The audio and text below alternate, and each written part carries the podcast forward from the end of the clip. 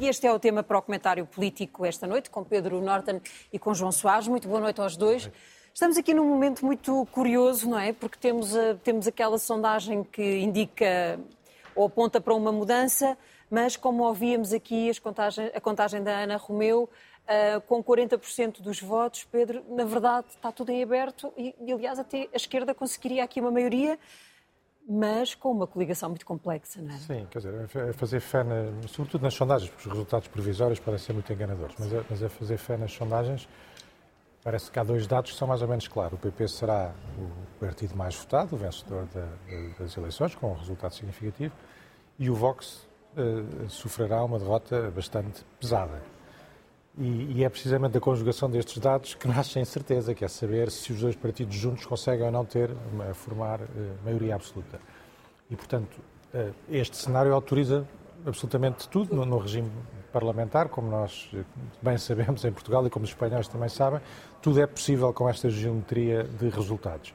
Desde, de facto, uma maioria de direita com, com, com, com o Vox, provavelmente, no, no, no governo, até uma reedição de um acordo à esquerda, desta vez com o PSOE mais enfraquecido e, portanto, mais dependente ainda de apoios de alguns partidos pequenos, eh, extremistas, radicais, nomeadamente alguns independentistas e, e em particular o, o Bildu. E, portanto, enfim, eh, para quem gosta de política mais ao centro e mais moderada, nada disto entusiasma. Um, mas a verdade é que isto não tinha que ser assim. E, e, porque há, um momento chave nesta campanha que é eh, o momento em que uh, o líder do PP propõe a Pedro Sánchez um pacto que eh, permitiria que qualquer um dos partidos pudesse governar em minoria, precisamente para impedir que ficassem refém de forças mais, mais extremistas. Pacto esse que Pedro Sánchez uh, recusou e, portanto, estou convencido que isto abre a porta em qualquer dos cenários a termos soluções em que, repito, para pessoas mais moderadas e centristas como eu sou, não, não entusiasmo.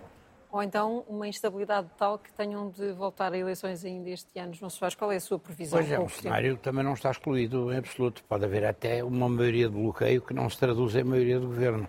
Agora, eu estou no essencial de acordo com o que disse o Pedro Norton. Quer dizer, eh, eu acho que o, o Feijó fez um número muito bom do ponto de vista mediático, mas evidentemente sabia qual era a resposta ah. que ia ter aquilo é um número uh, para dizer, ah, eu não dependo do Vox e vocês é que dependem da extrema-esquerda, etc. Agora, uh, há uma diferença muito substancial que nós todos conhecemos entre o sistema deles e o nosso, mesmo ao nível autárquico. Eles elegem os, as pessoas que se candidatam, mas depois entre eles é que se decide que é o Al-Qaeda, que é, e há, a meio de mandato podem as coisas mudar. E no Parlamento também, já assistimos a mudanças dessas nas cortes espanholas. Portanto, eh, este, esta geometria variável, que se pode traduzir numa aliança da esquerda com os independentistas e outras forças, também é um cenário que a mim não me desagrada. Quer dizer, eu registro para já que o, o sumar da senhora Yolanda Dias, que se afirmou de facto como uma figura de primeira grandeza na Espanha, o que não é fácil, e sobretudo para uma mulher num país tão conservador nessa matéria, fez ali um trabalho interessantíssimo. Eu não a conheço ela pessoalmente, mas conheço bem o pai dela, que é um veterano dirigente comunista da, da, da, da Galiza, da Corunha, e que foi um homem das, das comissões obreiras, etc. Ela, aliás, num dos, no, no, aquele apelo que faz no fim do debate, diz é, é por, precisamos de ti, é, é pelo meu pai, é pela minha filha. E o pai dela, eu lembro-me do pai dela, porque eu já, já o conhecia, um homem sério e de grande dignidade. Acho que ela fez ali uma coisa fantástica, que foi ficar à frente, se se confirmar, ficar à frente do Vox. Isso é muito importante. Porque aquilo não é uma direita como eh, a nossa também é trauliteira, mas não, não tem comparação com aquilo. Quer dizer, e já lá chegaremos, provavelmente teremos tempo também para falar dessas matérias. Aquilo é uma coisa franquista pura e dura, e é mesmo direita, extrema-direita. E, e, obviamente que o PP não consegue chegar ao poder sem eles. Esse é que é o problema. Deixem-me só fazer uma atualização. Agora eh, estamos a falar de votos contados. De facto, estão contados 50% dos votos em Espanha. O PSOE, nesta altura, já garantiu 131 mandatos e o PP 130. Portanto, o PSOE está, nesta altura, à frente do, do PP. Isto mostra, pelo menos, que coisa se, se decide ao centro. Alegria, mas não porque eu, eu, eu, tenho um, eu tenho um grande respeito pelo PSOE.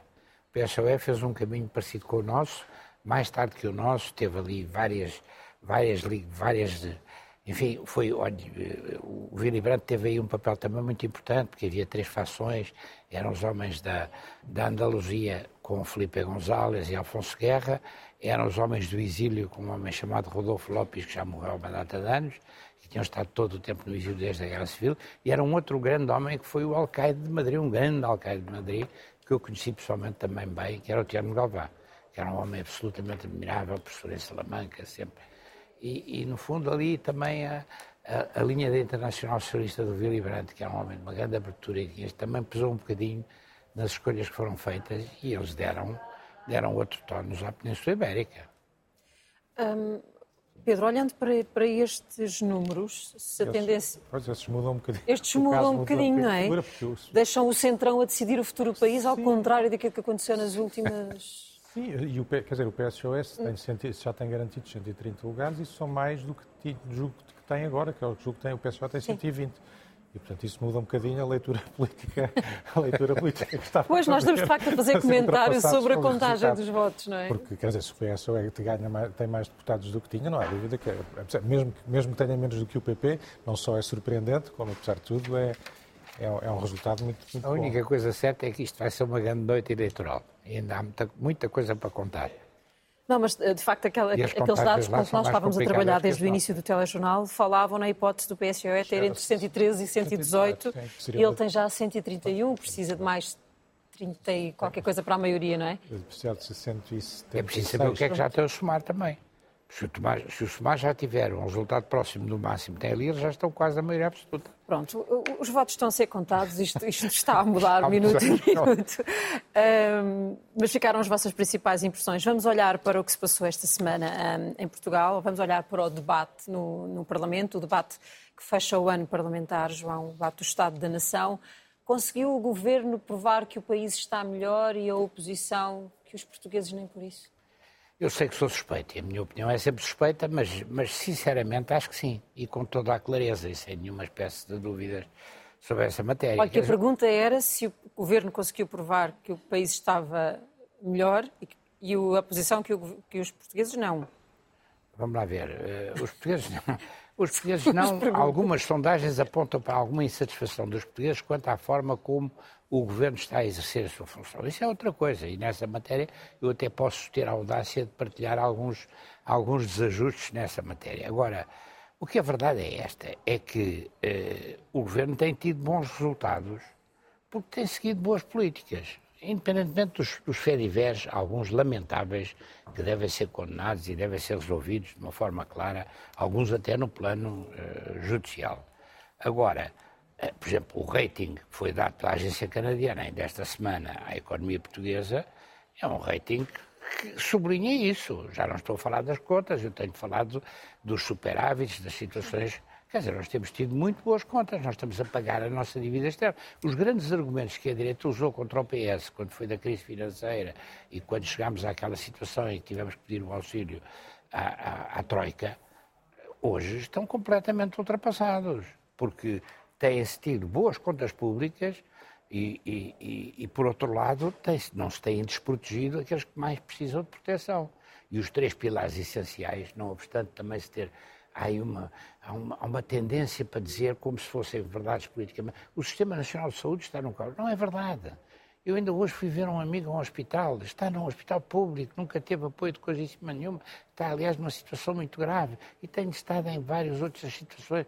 O, sistema, o nosso Sistema Nacional de Saúde é dos melhores da Europa e responde com capacidade. Evidentemente que há, tem havido alguma insatisfação de sindicatos de médicos e o, e o, ministro não tem sabido encontrar os recursos financeiros que tinha que encontrar. E eu confio no, no, no, atual ministro da Saúde, até pela experiência que tem, para pagar melhor aos médicos, para pagar melhor aos enfermeiros e para pagar melhor aos, aos auxiliares de, de, saúde, que são pessoas fundamentais, são peças fundamentais. Agora, isto há também uma, há uma grande vontade de entregar aos privados aquilo que deve ser feito para o público e foi bem feito para o público. E essa é uma das questões, para mim, essenciais. E a educação a mesma coisa. Eu espero que o ministro, que já anunciou que ia chegar ao entendimento com as pessoas, acabe com esta cena lamentável de, de, de, não se entender com os sindicatos e é preciso pagar mais às pessoas e, sobretudo, é preciso garantir-lhes que eles são colocados numa escola e não têm que andar a mudar de escola de ano para ano. Isso é uma coisa, todos nós, os que ainda temos filhos em idade escolar, e eu tenho a minha segunda edição de filhos ainda em idade escolar, como aliás o Pedro Norton. A minha primeira, é, sim, a sua primeira edição, não é? Agora, nem, nem estou a insinuar que se candidata a uma segunda, que seria. Agora, a verdade é esta, quer dizer, não pode ser. Há pequenas coisas para fazer, mas estamos num bom ritmo, num bom caminho e acho que, olha, eh, há uma frase que foi dita pelo, pelo líder parlamentar do PS que é muito interessante, que ele diz assim, é o Eurico Brilhante Dias, Portugal está melhor porque não é o país que a oposição previu, porque a oposição previa catástrofes, previa a vinda do diabo. E aquilo que faz a síntese melhor de todas ainda é de alguém que não está no Parlamento, salvo eu, o presidente do meu partido, que é o meu amigo Carlos César. Ele disse: o Estado da Nação, e essa é que é a questão de fundo, é bem melhor que o Estado da oposição. O problema é que não só o resultado é razoável e, e bom, como a oposição não se afirma como oposição. Esse é que é o problema. Eu quero alternância política em Portugal. Não quero para já. Mas daqui a uns anos acho que é natural e saudável que haja que nós sejamos derrotados em eleições. Nós não queremos ganhar sempre as eleições. O Pedro, o debate parlamentar teve alguma aderência ao Estado da Nação? Pois, se me perguntam pelo debate, eu acho que o debate saiu bem ao Primeiro-Ministro. Se me pergunta se eu acho que é, é, se é o espelho do, do, do, Estado da Nação, acho que não. Ou seja, eu acho que nós estamos a ver um momento paradoxal. Porque, de facto, há bons indicadores macroeconómicos. Ou seja, o, ano passado o país foi, cresceu mais do que a generalidade dos países da União este ano os indicadores de crescimento têm vindo a ser revistos eh, em alta, o desemprego está em níveis eh, baixos, a inflação começa a dar os primeiros sinais de estar controlada, aumentou o investimento estrangeiro. Há, de facto bons, eh, bons indicadores macroeconómicos. Não será tudo mérito do governo, mas também não se pode dizer que o governo não tenha papel nenhum, temos de ser intelectualmente honestos. E, portanto, temos esse lado do, do, do, do Estado da Nação, se quisermos. Outro, temos outro lado do Estado da Nação, que eu acho que é um estado, paradoxalmente, de grande desesperança das pessoas.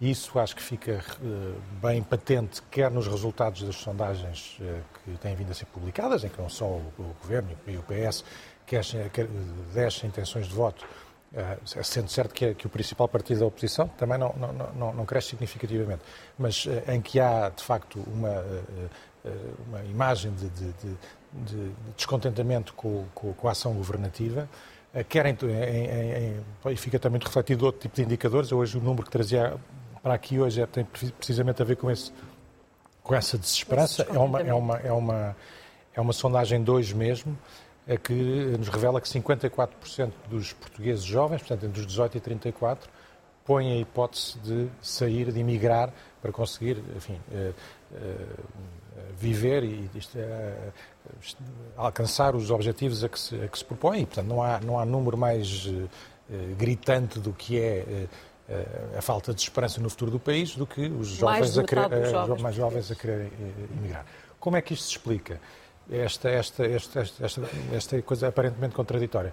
Por um lado, eu acho que enfim, estes bons resultados económicos ainda não dão para mudar realidade do, do, país, ou seja, continuamos a ser um país com PIB per capita muito baixo, com salários muito baixos, com uma dívida ainda muito elevada. Por outro lado, estes resultados objetivamente não estão a chegar às pessoas, isso parece-me absolutamente evidente. Eh, o ano passado os portugueses perderam eh, poder de compra em termos, em termos reais. Eu aqui divirjo do João, eu acho que os, os, os, serviços públicos estão mesmo a funcionar mal e, e há pouco tempo tivemos um, um relatório do Conselho de Finanças Públicas sobre precisamente o SNS, que traça um resultado muito pouco abonatório do funcionamento e dos principais indicadores do SNS. Portanto, eu acho que há eh, essa incapacidade. E depois há, há, há, fatores também políticos também pesam. Eu acho que, que, a sucessão dos casos e casinhos, que tem alguma importância que tem, eu estou de acordo com o João, às vezes exageramos, mas quer dizer, aquela sucessão cria também desesperança e desânimo, quer dizer, não é bom olhar para isto, quer dizer, não... não, não, não estou de acordo, é, totalmente é, de acordo com isso. E depois temos a oposição que de facto também não descola, portanto também não é capaz de ter um discurso mobilizador capaz de ela própria insuflar esperança nos portugueses. Portanto, eu acho que estamos num momento perigoso desse ponto de vista, porque não há nada pior... Eu se calhar vou fazer aqui uma, uma ligação abusiva, mas no, no, no debate o Primeiro-Ministro falou em nove desígnios, que era desde modernizar o tecido produtivo, a garantir o direito à habitação, eram nove pontos. Nenhum deles dava resposta àquilo que é um problema que se pode prever do seu número, pois não?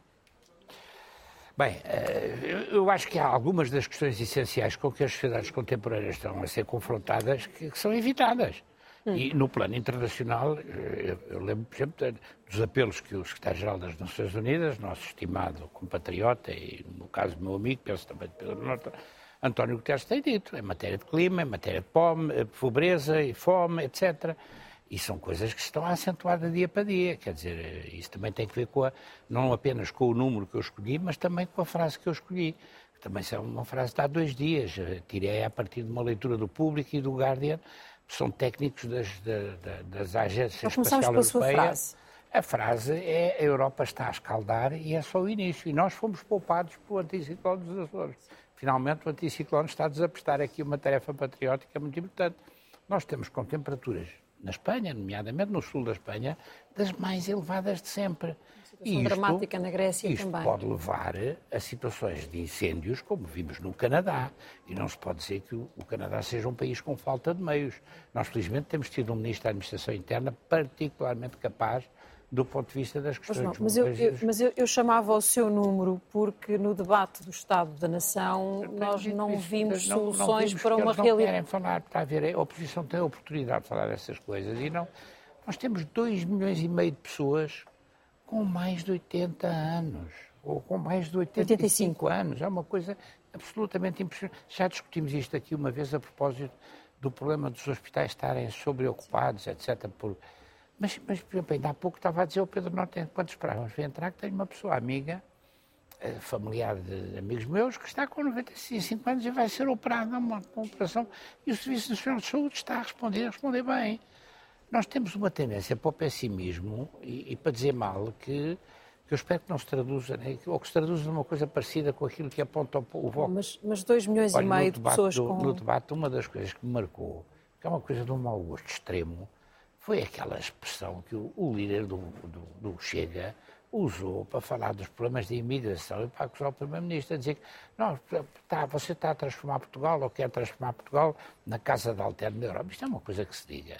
Um homem que ainda foi por cima repreendido pelo Presidente da Assembleia seus, da República. Os seus apaniguados que estão na Assembleia também. Pedro, vamos à sua frase.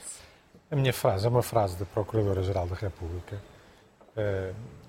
Lembrar que passaram mais de 10 dias sobre aquelas buscas, buscas ao PSD. Eh, ao PSD, a Casa do Rio Rio. Há muitas perguntas ainda por responder sobre o que é que se passou, porque é que se passou, com, aquela, com aqueles meios, com a, com, a, com a, comunicação social a acompanhar a Polícia Judiciária. E a, e a Procuradora-Geral da República, tudo o que entendeu dizer foi a Procuradora-Geral não despacha processos, não define estratégias investigatórias, nem os seus tempos, nem os seus modos. Isto, além de ser uma, enfim, uma espécie de prova da sua própria irrelevância, é, é difícil de perceber, porque aqui, assim, eu até percebo que o cargo uh, obriga um certo recato, mas aqui das duas uma. Ou, ou, ou foram cometidos erros e, e, e, a ação foi, foi exagerada e há que reconhecer os erros, ou há boas razões para aquilo acontecer como aconteceu e o Ministério Público tem que ser defendido pela, pela, pela, pela Procuradora. Portanto, o silêncio, do meu ponto de vista, é completamente incompreensível. Pedro Norton e João Soares, obrigada aos dois. Obrigado. Muito boa noite e até para a semana. Boa noite.